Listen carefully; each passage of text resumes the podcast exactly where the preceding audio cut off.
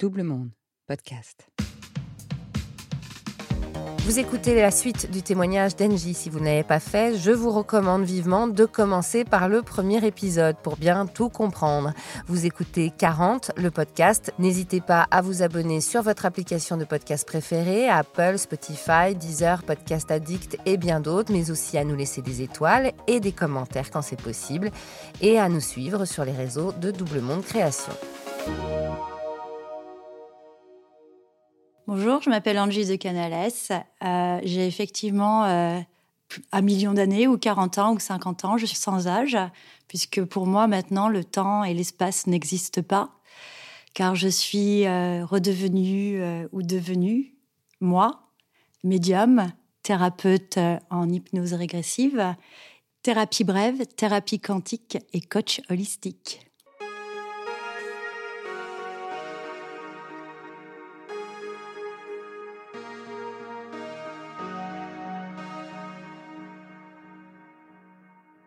Cette quête vers l'ouverture de la conscience, j'étais partie chercher euh, des informations euh, dans la philosophie, dans la métaphysique, mais encore plus loin que dans ma première partie de vie. J'ai été vraiment euh, vers tout ce qui résonnait, vers ces, vibrations, ces fréquences qui me parlaient tout ce qui était science quantique, tout ce qui était euh, développement spirituel. J'ai été chercher aussi des informations euh, dans les diverses religions, dans le bouddhisme, dans tous les, tenants et les aboutissants euh, des histoires un peu ésotériques aussi. Qu'est-ce que c'est Qu'est-ce que c'est que la spiritualité? Qu'est-ce que c'est que ces informations que je récoltais aussi dans les anciennes civilisations? Et puis cette psy, je lui dis, ben voilà, je me reconnais en Carl Jung je ne peux plus continuer avec vous, je me reconnais en Carl Jung et je veux être thérapeute et je veux faire des hypnoses régressives.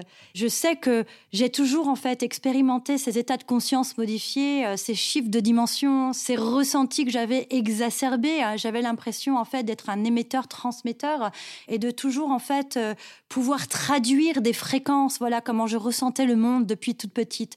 J'avais l'impression que tout était vibration, tout était fréquence et que à travers moi, à travers ce corps, j'avais la possibilité en fait de pouvoir télécharger ces informations et de les traduire par des sens. Donc je lui ai annoncé, voilà, avec tout mon cœur, voilà ma réalisation et merci parce que j'ai commencé à m'inscrire dans des formations euh, en, hypnose. Je, voulais tout savoir de l'hypnose elmanienne, ericksonienne, euh, régressive euh, et tout ce qui était trans, état de conscience modifiée. Qu'est-ce que c'était que la médiumité Donc je m'embarquais en fait sur sur ce chemin qui m'avait ouvert en fait complètement le cœur et l'esprit aussi, et, je commençais à absorber, à absorber des millions de connaissances sur ça. Et au téléphone, j'ai eu un grand blanc. Et là, elle m'a dit non mais attendez, vous pouvez pas faire ça parce que vous allez vous retrouver dans une secte. Vous savez ce que c'est qu'un gourou Et là, en entendant sa, vibration de panique, je me suis dit que effectivement, j'avais vraiment mon vrai chemin.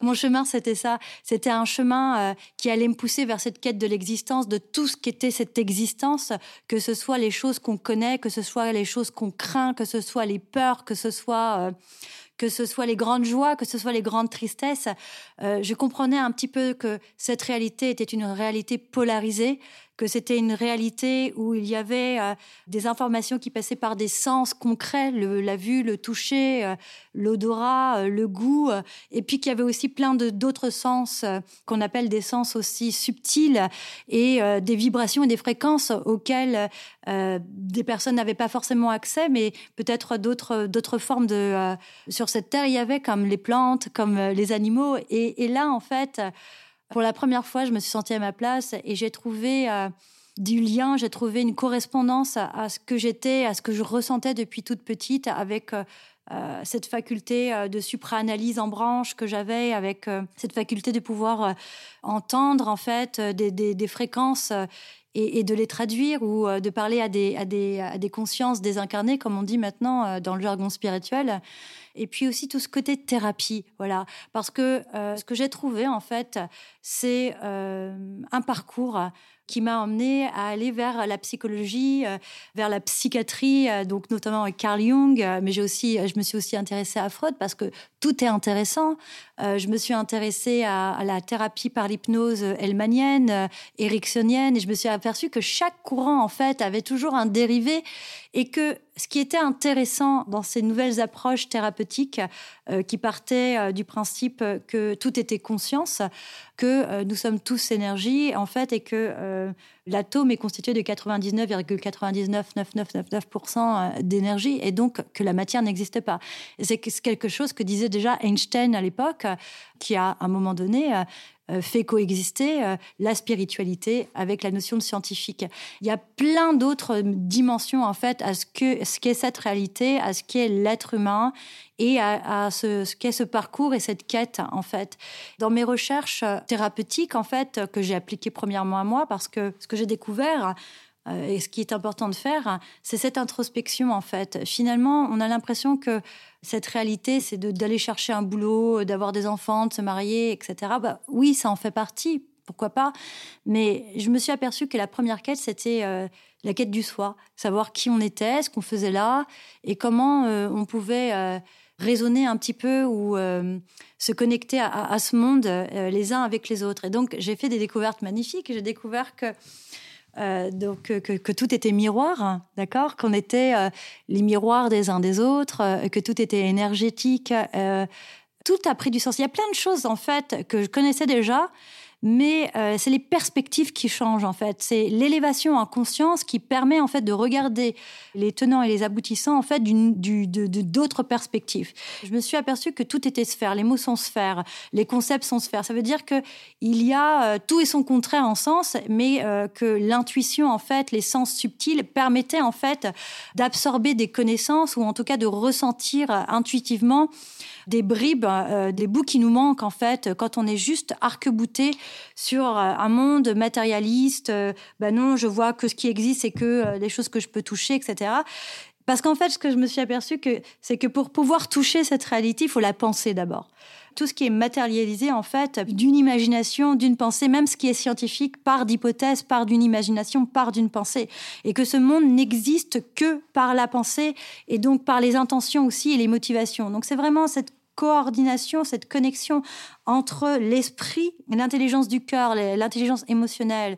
Et je me suis aperçue en fait que tout, euh, dans tout ce parcours initiatique à l'alchimie, en fait, cette quête du Graal, donc cette quête que j'avais depuis la naissance de l'existence du Graal, ça va être en fait d'aller euh, remporter en fait euh, des challenges, d'aller voir ses démons, d'aller d'aller voir ses, miroirs, d'aller voir sa puissance, euh, et puis euh, d'essayer de voir un petit peu euh, comment guérir aussi ses héritages transgénérationnels, ses problèmes avec son père, ses problèmes avec sa mère, de quoi on est fait vraiment en fait, et, puis de s'apercevoir qu'à un moment donné, bah il y a tout ce qu'on pensait être notre personnalité, en fait ça tombe un peu parce qu'on s'aperçoit bah, finalement qu'on est un persona, qu'on est un cumul en fait de programmation et puis que euh, justement cette quête initiatique, ce Graal, ça va être de, découvrir en fait euh, qu'est-ce qui nous rend unique.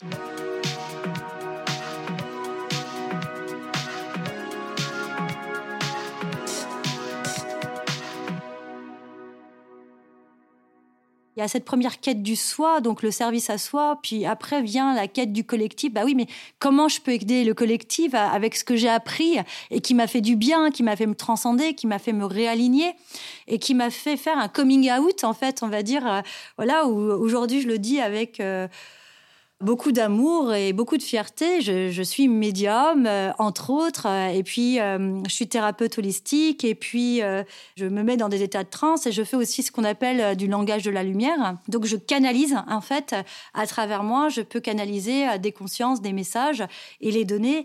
C'est de tout ça dont je me sers, en fait, de ce patchwork dont je me sers dans ma thérapie, qui est une thérapie où on peut trouver aussi bien de la psychogénéalogie, de l'hypnose, ou aussi que de la guidance. On appelle ça de la guidance en spiritualité, où on va aller se connecter avec l'énergie de l'autre personne pour euh, euh, l'aider en fait à euh, aller tirer aussi vers soi, vers, vers sa conscience, de son inconscient à son conscient, la substance en fait qui est encore coincée.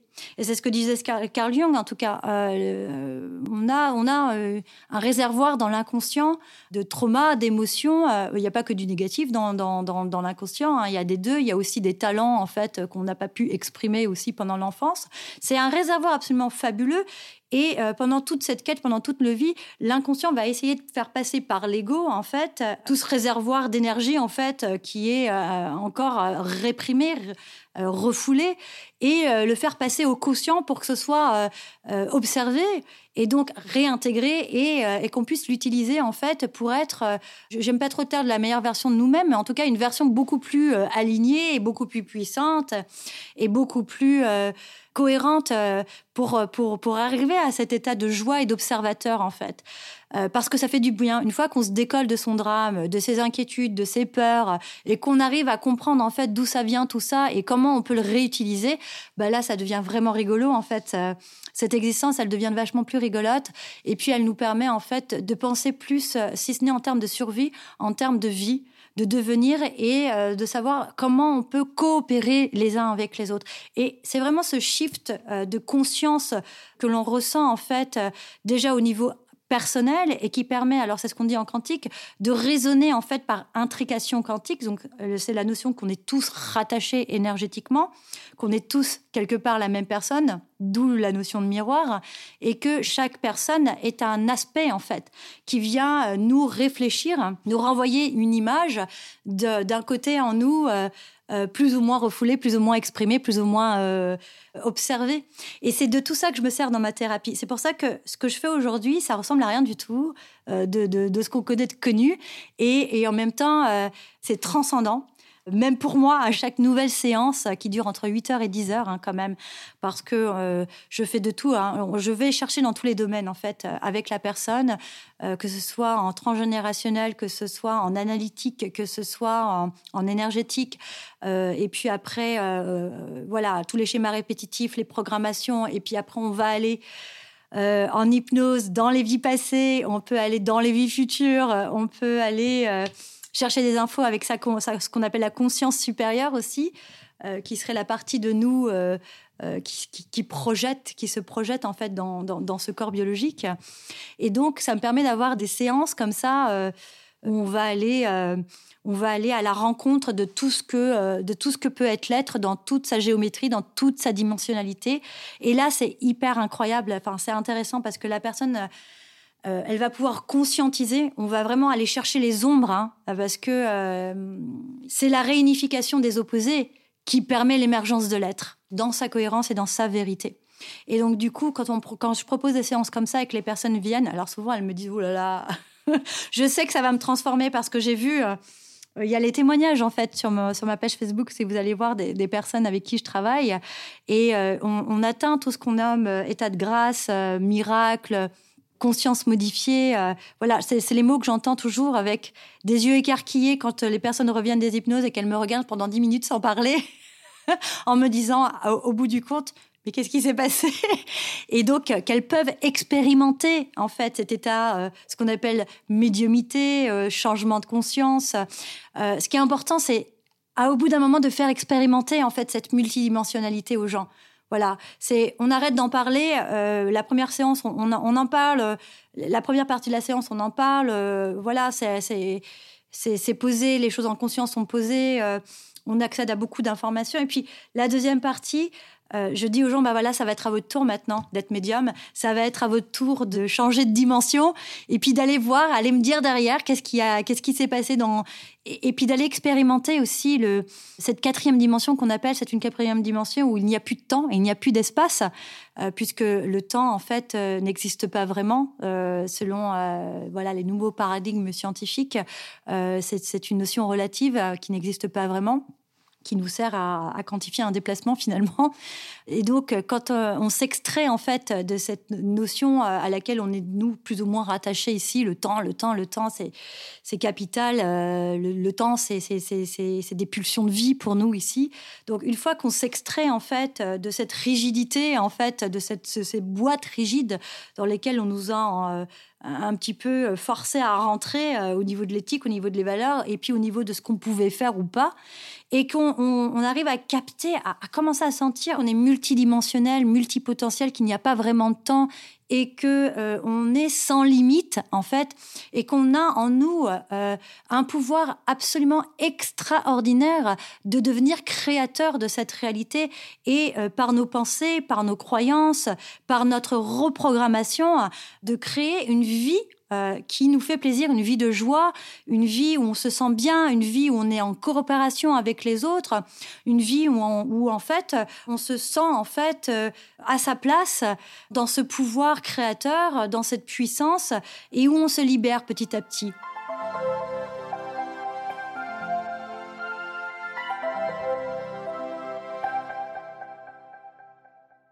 Ce podcast, il est un petit peu dans cette mouvance. c'est la nouvelle happiness therapy, la thérapie par le changement de vie. Voilà, c'est un peu comme ça que je l'appelle. J'ai fait beaucoup de changements de vie aussi de mon côté, où quelqu'un, les personnes arrivent et me disent bon, euh, là il y a, un truc en moi, ça va pas du tout. Euh, je peux plus aller au travail, je me sens déprimée, j'ai envie de pleurer euh, quand je pense à mon boulot, à mon patron. Euh, on dit il faut que tu fasses quelque chose. Je vais aller dans ta séance parce que il faut que je comprenne pourquoi je suis faite. Et c'est génial à chaque fois parce qu'au bout de la séance, bah, les personnes non seulement savent, euh, commencent à avoir des, sérieuses pistes, en tout cas, parce qu'elles se rendent compte que euh, cet appel qu'elles ont à l'intérieur d'elles, c'est exactement cet appel que moi j'ai ressenti aussi.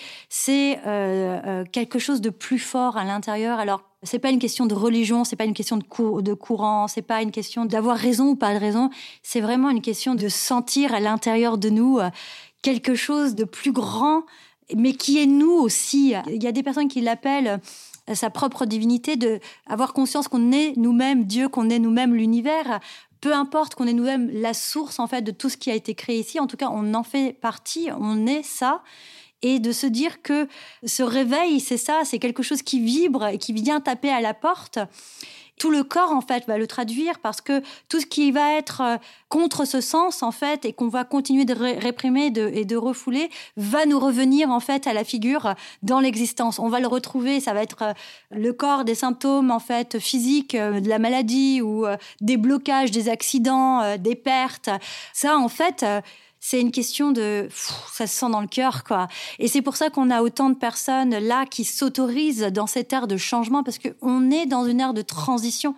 Voilà on est dans un cycle complètement euh, hallucinant. C'est comme si quelqu'un avait ouvert la boîte de Pandore et qu'on avait les, les, cavaliers qui sortaient euh, tour à tour pour nous faire réfléchir sur notre propre condition humaine et donc notre condition du collectif et nous dire à un moment donné, les gars, vous arrivez au bout d'un concept qui, qui tient plus la route là, votre concept euh, de guerre, votre concept de survie, votre concept de, il va falloir qu'on évolue ça. Donc merci parce que ça nous a fait euh, observer des choses. Mais maintenant, il faut qu'on passe à ces nouveaux paradigmes parce que scientifiquement, on a les preuves de ces nouveaux paradigmes.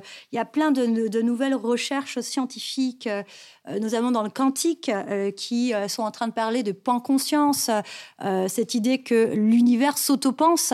Et donc, plus en fait on a conscience de nous-mêmes, de notre propre existence, de nos propres pouvoirs, plus on produit des informations. Et puis, en fait, le collectif, en fait, peut aller pêcher ces informations exactement. Et c'est ce que c'est la médiumité aussi. C'est pas de l'ésotérisme euh, de la magie ou euh, les Américains ils appellent ça du wou-wou. Ce sont des habiletés dont, qui sont accessibles à tous. On est tous, on a tous de l'intuition, on a tous cette faculté d'aller se connecter à, des informations euh, qui sont dans, dans cette espèce. Alors c'est comme un cloud, on va dire. Voilà. Aujourd'hui, on peut faire cette analogie dans, cette époque de transition avec avec ce, cette, cette, émergence aussi du technologique. On est des, des antennes, on va capter dans, dans, un espèce de cloud les informations qui nous sont nécessaires par rapport à certaines questions, par rapport à, certaines euh, consciences ou perspectives qu'on a de l'existence. Et puis, on va développer en fait de plus en plus euh, cette notion qu'on euh, on est des personnes multipotentielles, multidimensionnelles, et que on a beaucoup plus que cinq sens palpables. On a des sens psychiques beaucoup plus. Et ça, c'est pas quelque chose de nouveau parce que dans les anciennes civilisations, ils en parlaient déjà. Si regarde les anciens textes qu'on retrouve sur les sites archéologiques, même il y a il y a des c'est ce qu'on appelle les, singularités. On retrouve des choses archéologiques qui sont complètement anachroniques. Il y a comme ça en fait toute une une opportunité, je dirais, pour ce, siècle en fait cette cette humanité là qui émerge entre les deux mondes comme dans un cocon en fait qui devient un papillon de se dire ben voilà il y a une partie de nos croyances qui s'effondre parce que ça devient obsolète et puis il y a l'opportunité pour nous de réintégrer cette partie obsolète et de la faire émerger dans une nouvelle humanité où on redevient notre propre Dieu en collectivité, en coopération, et puis on va aller explorer encore plus loin tout ce qu'on peut faire, tout ce qu'on peut devenir les uns avec les autres. Et voilà, aujourd'hui, en fait, moi, je me, je me suis réalignée dans cette vérité qui me convient. Ma mission, c'est d'aujourd'hui euh, aider le collectif, en fait, euh, les autres âmes à, à faire la même chose. Alors, peut-être pas comme moi, mais en tout cas, à les faire émerger dans leur propre vérité. Vous venez d'écouter 40. Ce podcast est produit par Double Monde. Merci à Adrien Stiefel pour le montage, à Sébastien Ossona pour la musique et à Marie-Sophie Duval pour le graphisme. Réalisation et narration, Marjorie Murphy. Rendez-vous dès le 7 juillet avec Sexus, le hors-série de l'été de 40. N'hésitez pas à vous abonner sur votre application de podcast préférée, Apple, Spotify, Deezer, Podcast Addict et bien d'autres. Et nous laisser des étoiles, des commentaires quand c'est possible et surtout à nous raconter vos 40 à vous. Faites-nous un signe sur l'Instagram, le Facebook ou le Twitter de Double Monde Création. On est impatient de vous tendre le micro pour nous raconter votre bascule.